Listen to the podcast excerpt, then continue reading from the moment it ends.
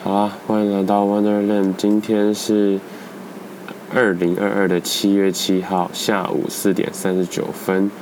呃，其实刚才已经测试过好几次，然后感觉的环境音都会非常的可怕，所以今天就尽可能、尽可能的长话短说一下。但听起来音质还是各种，就是可怕的冷气的声音啊，然后我稍微只要动一下。他的声音就会超级清楚，真的不知道到底是该赞美他还是对，还是该吐槽他。那今天是环岛的第三天，然后现在是第一，就是住在那种背包客栈那种感觉，对。但今天其实应该有一个室友，不过这室友感觉是一个嗯、呃、那种包车的司机大哥，就是他开了一台宾士，然后上面写什么。呃，包车环台湾这样，但是大哥不知道为什么就比我还认真，他应该玩过好几次啊，为什么不是在房间里休息呢？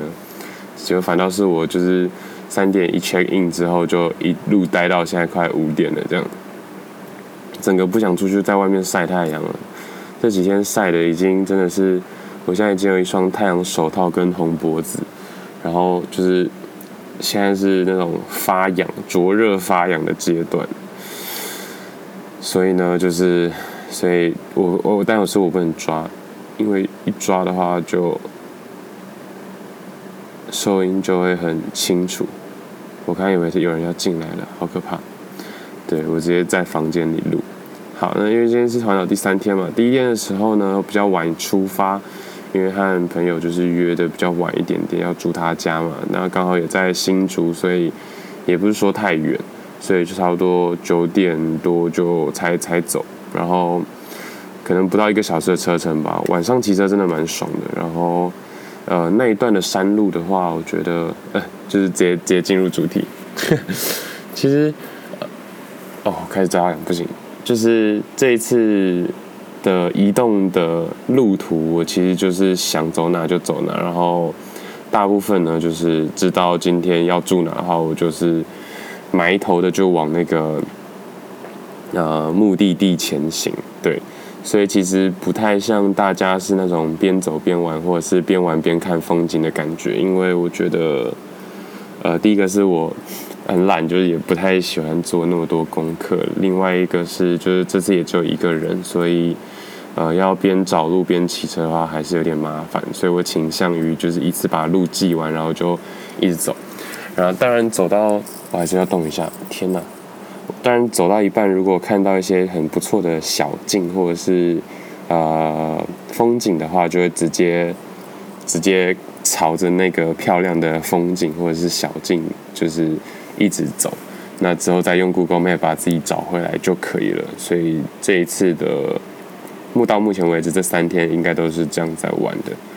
对，那呃比较特别的其实还好，至少到目前为止，我现在就是觉得很晒这样子。但玩法大部分就是呢，不是说玩呐、就是啊、呃，听得到那个抓的声音吗？真的收音很好诶。真的是很莫名其妙。好，那第一天其实就只是为了去找高中同学嘛，然后好好的聊天啊，然后叙叙旧，然后看看他最近在干嘛，然后就是借住一晚这样子。那因为我朋友大部分可能都是理组的硕士生吧，所以他的状况感觉应该是大部分的理组硕士的状况，就是要待实验室啊，然后。呃，meeting 啊，然后做实验，就是跑数据这样子，所以他的生活感觉是蛮单纯的啦。所以我们就只是干化一下，然后再走一下，就是交大、清大附近的呃街道，这样用走的，对，用走的。好，现在现在才想起来，那比较奇特的一个插曲是比较奇特，就是比较特别的一个插曲是，我原本有带一个就是。呃，洗澡组就是我接在我的背包的呃外面，然后它是一个不知道是什么的赠品吧，它就是一个小小的行李箱那种感觉，所以它是所以它是硬壳，然后里面就放一些我的，就是想说是牙膏啊，还有洗发、沐浴乳这些的。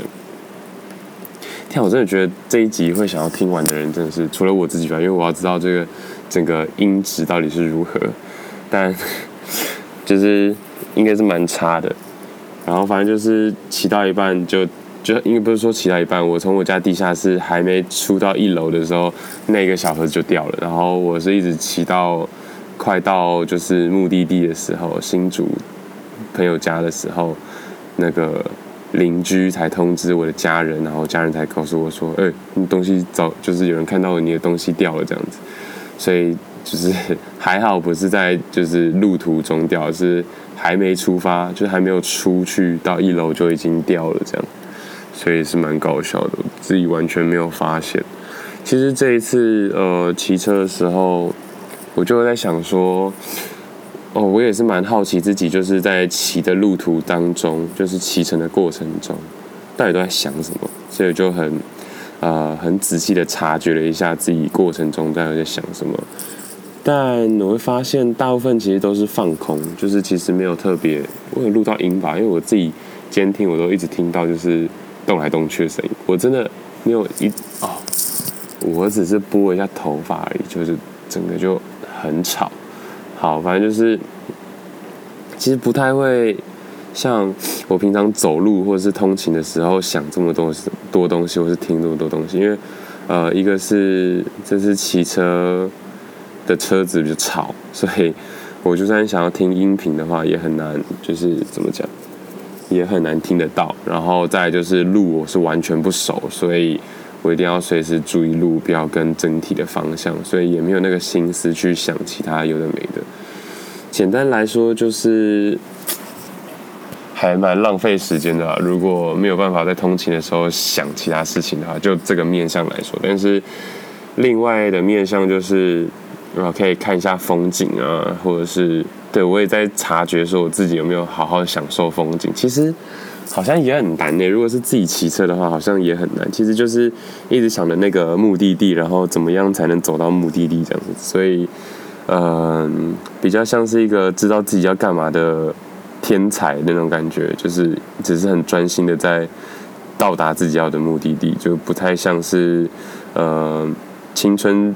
时期很彷徨的一般学子，这样，所以在移动的过程中，我就发现到啊，好像没有办法非常非常享受。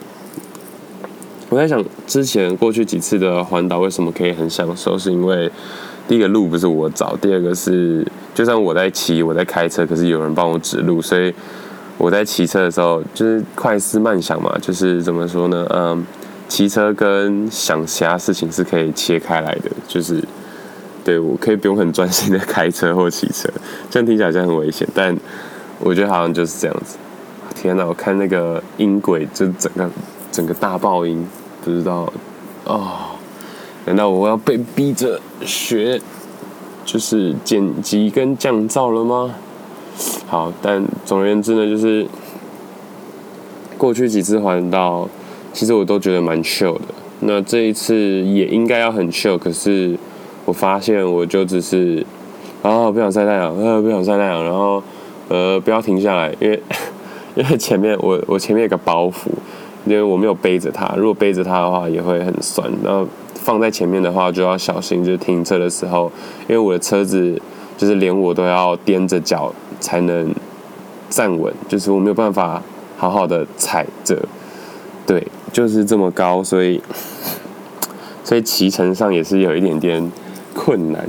但当然，如果没有那么多包袱跟行囊的话，我觉得就是很自由自在。但没办法，就是一下子准备了约莫两个礼拜的衣服量，衣服量应该只准备了四五天吧。可是还带着这一大块笔电，然后各种贵重物品又不能摔，就是会觉得哦，还是要小心一点点。然后就前面那一块，就导致我每次的红绿灯我都要，就是非常的可怕，对，因为我的背包也是软的，然后它就没有办法好好的固定住，所以好怎么听起来又在抱怨，但就是 就是各种麻烦啦，所以导致我其实我不觉得我有办法好好的享受骑乘的过程，但是呢，就是至少第一天晚上骑的时候很爽，因为。怎么讲？可能那时候衣服都就是折的算是蛮好的，然后东西刚好有一个平衡点。再来就是晚上天气很凉，然后又不用晒太阳，然后跟着加九的车，刚好可能他们在跑山吧，我也不知道。反正就是用一个超 超亮 LED 灯从我后面照着我这样子，然后帮我打光，我也是觉得蛮开心的。对，只是一有红绿灯，他就硬要超我车，而且是汽车不是摩托车哦，所以我觉得有点可怕。但就是那种感觉很像，大家不知道有没有看过头文字 D，然后就是他们在跑山路的时候，就完全没有路灯，然后就只有那个车头灯，然后在山间这样穿梭。然后我就远远的看着他们这样子一路穿梭在就是山林之间，就觉得还蛮有趣的。当然，我自己觉得会不会危险？其实应该也是蛮危险的，因为整趟下来真的没什么车。然后因为也是蛮晚的，晚上十点左右吧，九点十点这样子。然后是乡下嘛，对不对？所以就希望不要出事了，就是对。所以也是蛮危险的，不过控制好自己的车速就好了。然后反正不要出事就没事嘛，对不对？听起来很欠扁。好，但就是呃这一段的骑乘，我是觉得还蛮爽的，就是真的很像是晚上在兜风这样子，而且也才骑不到一个小时吧，然后就一起吃个宵夜，聊聊天，然后打打游戏，第一天就结束了。然后叙旧了，叙旧的部分就就是这样喽，就是不可告人。第二天呢，去我要从新竹一路到彰化，那中间的话会在台有在台中跟就是呃家人碰面一下，就一起吃个饭。所以其实早上原本想说要不要早点出发，可能六。六点出发吧，这样就可以躲太阳。六点其实还是也是不太能躲太阳，但至少没有那么热的太阳。就搞一搞，搞到最后好像九点吧，八点半九点才开始骑，然后十一点多的时候到台中，两个小时吧，新竹到台中，两个小时多一点点。然后这次走台三，好像也是我之前没有走过的路，因为就是很比较山线一点点。之前走这一段的时候都是。大部分都是西滨嘛，那再不然的话就是苗栗那边会比较多市区，台一线，对，就是比较多吃的。但这一次走台三就是一堆，又是一堆车友的一个部分啊，我不知道那边到底是发生什么事情了，好像是一个蛮怎么讲，应该是啦，对，就是一个蛮多重机或者是摩托车爱好者，就是会会去练车的一个地方，所以就是各种人各种车这样子。啊，我原本有录一个线动，但后来没有发上去，因为自己一个人真的很麻烦。就是怎么说呢？你要骑车，要找路，又要录线动，还要拍照，跟干嘛干嘛的，感觉有点、有点、有点麻烦。但是我知道，就是如果之后真的还想好好记录，或是想要分享的话，这就是得做的事情。但现在还在一个过渡期，这样子。那。我觉得有趣的是，因为那边有两个区间测速，然后就是每次到区间测速的时候，就一堆人在那边排队，就是怎么讲呢？他们就要等那个时间过去嘛。然后我就我因为我自己我也不知道我到底有没有超速，我就跟着排队这样子，我就觉得蛮好笑的。因为我明明骑超慢，其实他们都是 他们应该都是八九十在在骑的吧，我可能才六七十，然后速限是四四十几还五十吧，但是绝对不可能大家都四十啦，不可能啦，所以。我是觉得我就是真的蛮慢蛮多的，然后就是慢慢骑啊，真的，我真的就是慢慢骑。然后可是看到区间测速的时候，还是觉得好可怕。我要是你知道，全部人都在停哦，就是十台、十十五台吧，十到十五台车在那边等。然后我是骑最慢的那一个哦。然后我不等的话，我你能想象吗？然后我刚好过那个区间测速的时候，我被闪一下，就真的超糗了，所以。所以我想说，好，我跟着等好，反正他们走的时候，我就一定能走，因为他们是从我后面来的，他追过我们，对不对？所以就是在他们后面等一下，然后再一起走这样子。那台山线的呃整体的环境，我觉得蛮不错的，就应该是因为就是山啦，所以总而言之就是没有被晒到太多太阳，是一直到就是出台山的山区，呃。苗栗要进台中的时候，就是开始比较多哦。台中那边歌剧院在之前什么中央公园那里，哇塞，感觉台中真的要变一个宜居城市。我觉得台中还蛮清幽又科技，怎么说啊？因为我这次去歌剧院附近，然后还有那个什么呃大远百，对，Top City 嘛，对，然后还有草悟道那附近都经过一下。怎么讲？嗯，跟台北比起来，就是没有台北那么拥挤。然后跟大安森林公园比起来，又没有大安森林公园大大安森林公园那么。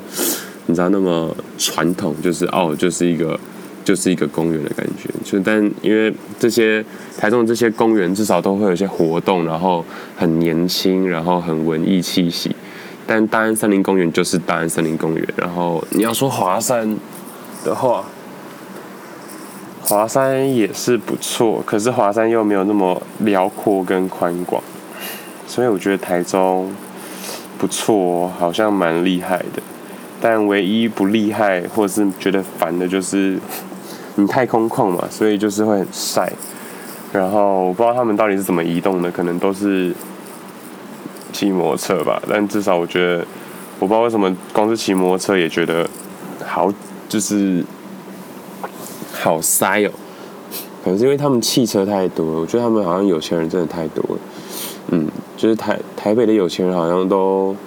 都会躲起来，但台中的有钱人好像都都在车都在街道上一直一直坐车，一直一直一直在移动的感觉。那你反正你看到那个就是七期、八期、九期什么之类的那边的，就是房子就会觉得哇，很很厉害这样子。好，那这是台中。台中吃完饭之后，我就一直昏睡，一直昏睡，就是。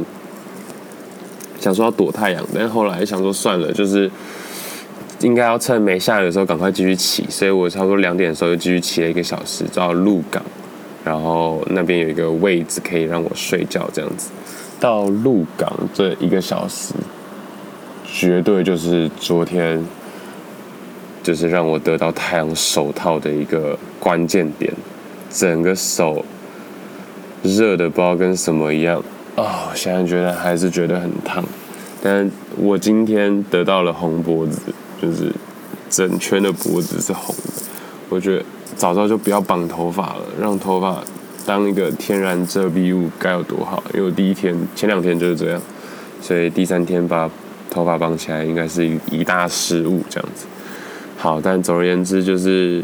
骑去鹿港的路途就是晒，我没什么好说的。那一个小时，我就是巴不得赶快给我到，对，然后到了之后就是看气、洗澡，然后睡觉，然后睡了三个小时吧，睡到六点多，好爽，对。但就是其实这次环岛蛮蛮像我平常日子嘛。也不是，也是啊，这只是有在移动而已。对，但鹿港整体来说，因为前年也有去过，不知道，突然觉得好像这五年来好像蛮常去的，可能就去个两三次吧。我就觉得蛮长的，因为毕竟鹿港很远诶，彰化感觉好远。好，呃，总而言之就是不是一个会常去的地方，但是又好像蛮常去的。然后鹿港的话，呃，我觉得蛮特别的一个点是，我去就是去一家酒吧，然后才知道他们有一个集团，就是，我知道那个小爱人旅社完了，然后其他其他也是什么人什么人，然后去那个酒吧也是我觉得还蛮不错的，因为整个里面的调酒都还蛮就是怎么讲接地气嘛，就是。呃，有一些当地像面茶或者是一些鹿港的一些特色，然后我也喝了一些，然后呃，当然是好喝的啦。但重点是他们的所有的，就是不管是像我刚刚说的旅社啊，还是酒吧，还是书店，都是旧宅，就老宅改建这样子，所以觉得呃，这是一个蛮特别的一个地方，也是他们的卖点。所以他们整体的氛围呢，都会有一种怀旧、古老的气息，对。所以这也是我喜欢的嘛。那那间酒吧其实还蛮更特别，更特别的是，它真的就是一个废墟改建的，所以你要在多个废墟里面找到它也是不容易，而且外面就是很多小黑蚊，对，可怕的小黑蚊，又到了这个季节，你看不到它，但是它一直在吃你的血，一直在吸你的血，一直在叮你。好，然后到了之后就是。也到了之前，其实我就想说看一看，因为前就是前年有去过，所以就想说就没有什么改变这样子。那我觉得最重要的、最重大的改变是，他硬要在那个鹿港的传统市场的二楼，Virgin 啊，硬要在二楼，就是打造他们的健身帝王帝国啦，健身帝国。然后就我有拍照，我觉得蛮好笑的，就是下面老板感觉就是扛了两只猪之后，他难道还会去楼上楼上继续 cable 继续卧推吗？感觉就不会啊。但是就楼下就是人声鼎沸，很嘈杂，然后楼上就是冷气机。那我觉得楼下的人一定觉得超烦，因为冷气那个室外机又很热嘛，然后就平常就已经够热了。结果楼上又开冷气，然后让外面更热，对，反正就是一个很违和的感觉，但是我觉得蛮特别的。那我就想说查一下有什么酒吧可以去走走，好，走走看看这样子，然后就找到那一家酒吧，然后才知道哦，原来他们是一个集团，然后才知道他们的特色嘛，就是像刚刚说的，就是都是老宅改建，然后他们刚好那一天就六个吧，好扯哦。六个前几年来的小帮手，然后一起聚在一起，这样看起来这应该不是呃特例，就是怎么可能？我是随便去一天，然后就有六个小帮手说，而且四个，对，其中就有四个是从台北特地下来的。啊？等一下，昨天礼拜几啊？昨天礼拜三呢，然后。三个从台北下来，还是四个从台北下来？那一个是转职啊，一个转职的空档，然后另外三个还是学生这样子，所以我就觉得 OK。那如果平日都是这样，那更何况假日，对不对？就是看来他们应该是养出不少小帮手，所以他们也是一个很就是很紧密的人际网络这样子。那呃，老板也是蛮不错啦，我在里面有看了一本书。呃，因为一开始就想说，OK，就进去看看，然后谁也不认识嘛，所以谁也不认识是正常的。那我就想说，那就看一下他们店里面都放了些什么书，这样子。我没记错的话，前年我在住他们的呃那个那什么旅馆的时候，我也有做一样的事情。然后那时候看的是一个香港的书吧。那这一次的话呢，我就看了一下，他都选了些什么书。那比较特别的是，他们里面那那个酒吧里面，大部分都是，呃，就是在地文化啊，不然就是调酒的书啊。总而言之，就是都在介绍台湾，不然就介绍鹿港。对，那有一本是唯一一本是在讲国外的书，我就把，也不是说在，也不是说在讲国外的书，就是，呃，它的书名是《伊斯坦堡》。对，我有写一下。然后副标题是一座城市的记忆，奥罕帕慕克，二零零六年诺贝尔文学奖得主的一本书。对，那呃，我自己是觉得还蛮不错的。我还想，我现在记得我有拍下来，然后想说念一段。对，但是现在竟然就比较没有那个 feel，好像都是这样子。不过还是小讲一下好了，因为他就是整天想翘课的一个，呃，作者，这是作者自己本身的故事啊，然后也很有很多的，就是伊斯坦堡那个时候的历史文化，应该说历史背景这样子。那书里面是这样说，就是有时为了让自己的论点显得重要，母亲便告诉我。他把我取名为奥罕，是因为在所有鄂图曼苏丹当中，他最喜欢奥罕苏丹。奥罕苏丹不曾追求任何宏伟计划，从不喜欢出风头，而是适可而止地过着普通生活。因此，史书谈起这位鄂图曼第二任苏丹，总是恭敬而且节制。尽管跟我提起这点时面带微笑，但母亲明确的要我了解她为何认为这些美德很重要。这感觉就是一个中庸之道的美德。在母亲等候父亲回家，我从房间出来与他争辩的夜晚，我知道我要反抗伊斯坦堡提供的破落、卑微、忧伤的生活，以及母亲感到安心的普通生活。有时我自问，为什么我要再一次跟他争辩？我未能找到一个令人信服的答案，感觉到某种我无法了解的内心骚动。你从前也翘课的，母亲说道，把牌翻得越来越快。你会说我生病了，我肚子疼，我发烧了。我们住齐哈格的时候，这造成了你的习惯。有天早上你说我生病了，不想去上学，我冲着你喊，记不记得？我说。管你生病没生病，现在就给我去上学，不准你待在家。说到这里，他经常跟我提起这则故事。他停下来，或许知道会让我火冒三丈。他笑了笑，随后停顿之际，他抽了口烟，而后不再看我一眼，却始终语调轻快的又说：“那个早上之后，我没有再听你说过我生病了，不去上学。”那我现在说吧，我贸然说道。我永远不会再踏入建筑系馆一步。OK 啊，反正这一段呢，就在讲，就是作者那个什么穆罕，作者叫做穆罕帕穆克，在大二大三的时候，就是决定他想要休学这样子。那他就是不想要再继续念，就是建筑系，他想要当画家，他想要写作。对，但。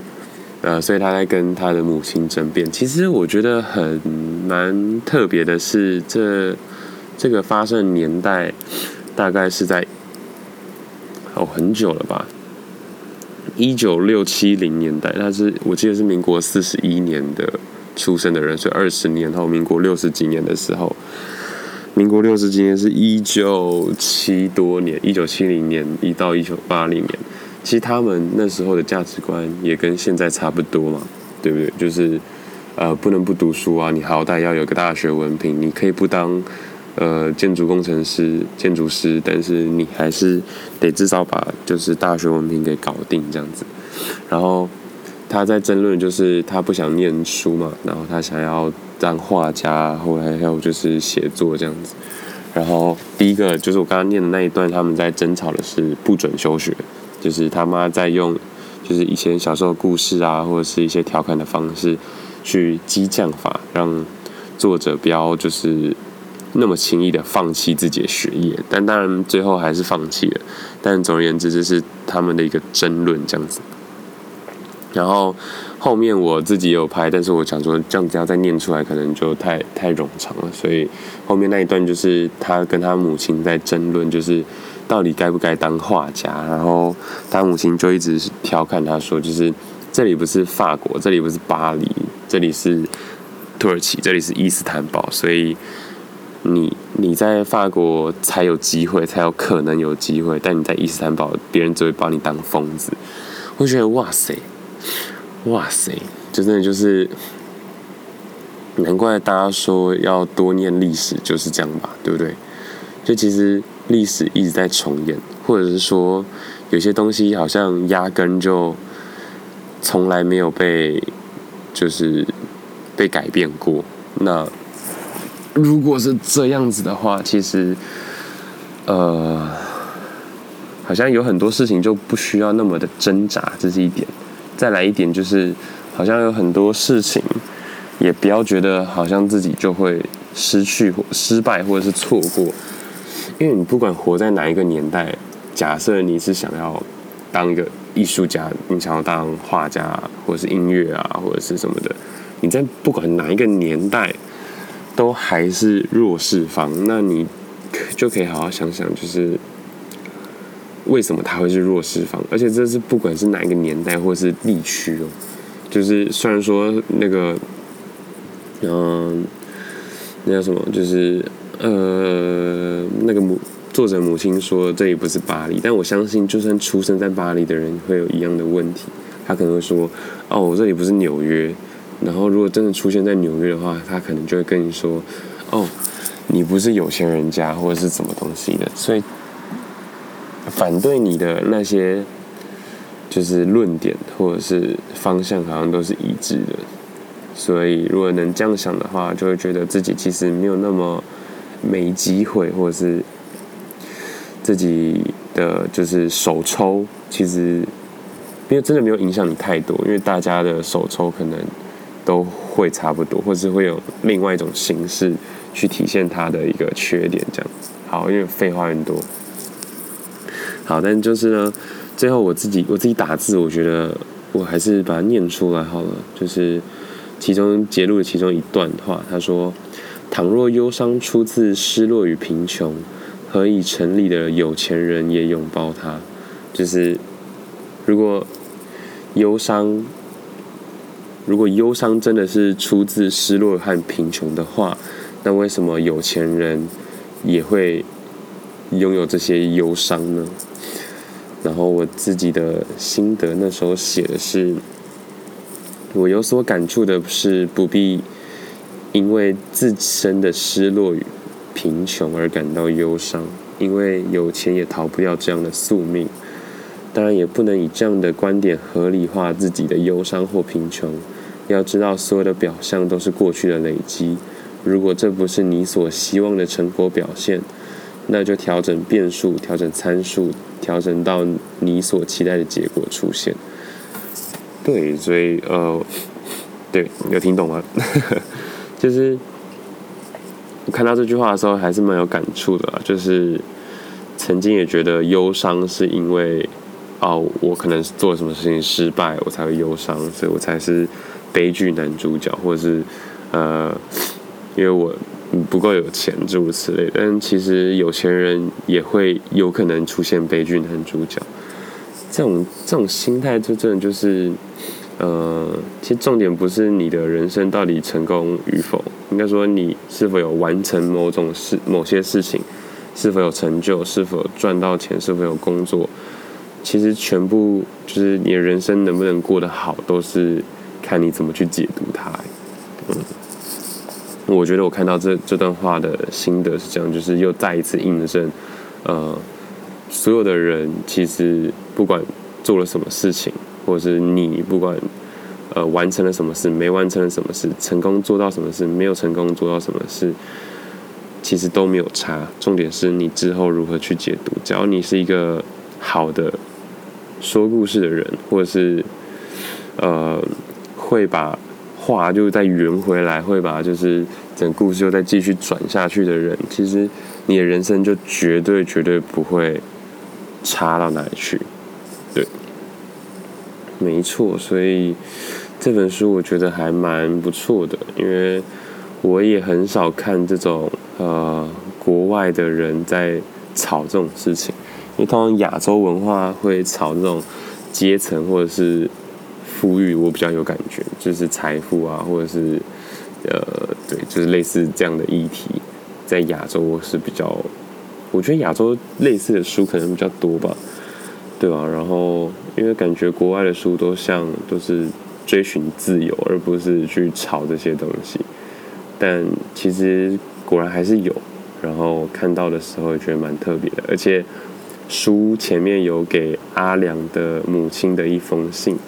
然后阿良是酒吧的老板，呃，不是老板，不能说了是老板，就是八天的。然后我想说，哇，这是什么彩蛋吗？我原本还想说自己就是偷偷来看，拆开来看就算了。不过后来就跟就是阿良聊聊天，然后他才发现，哦，原来这边有一封信哦，就是他其实自己完全没有发现。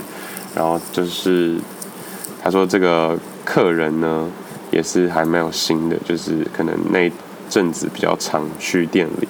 然后就写一些信给他，这样子。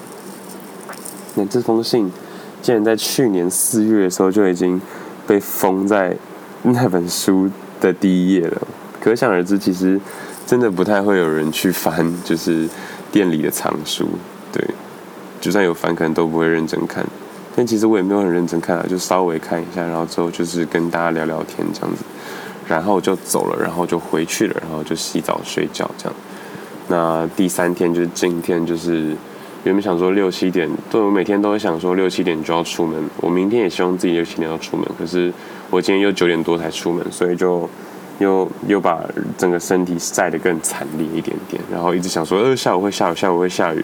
就到目前为止，下午也都没有下雨，就觉得也好啦，是啦，也好。但到底在怎，到底是怎样那种感觉？对，好，那今天先这样好了。我觉得我有点想睡觉。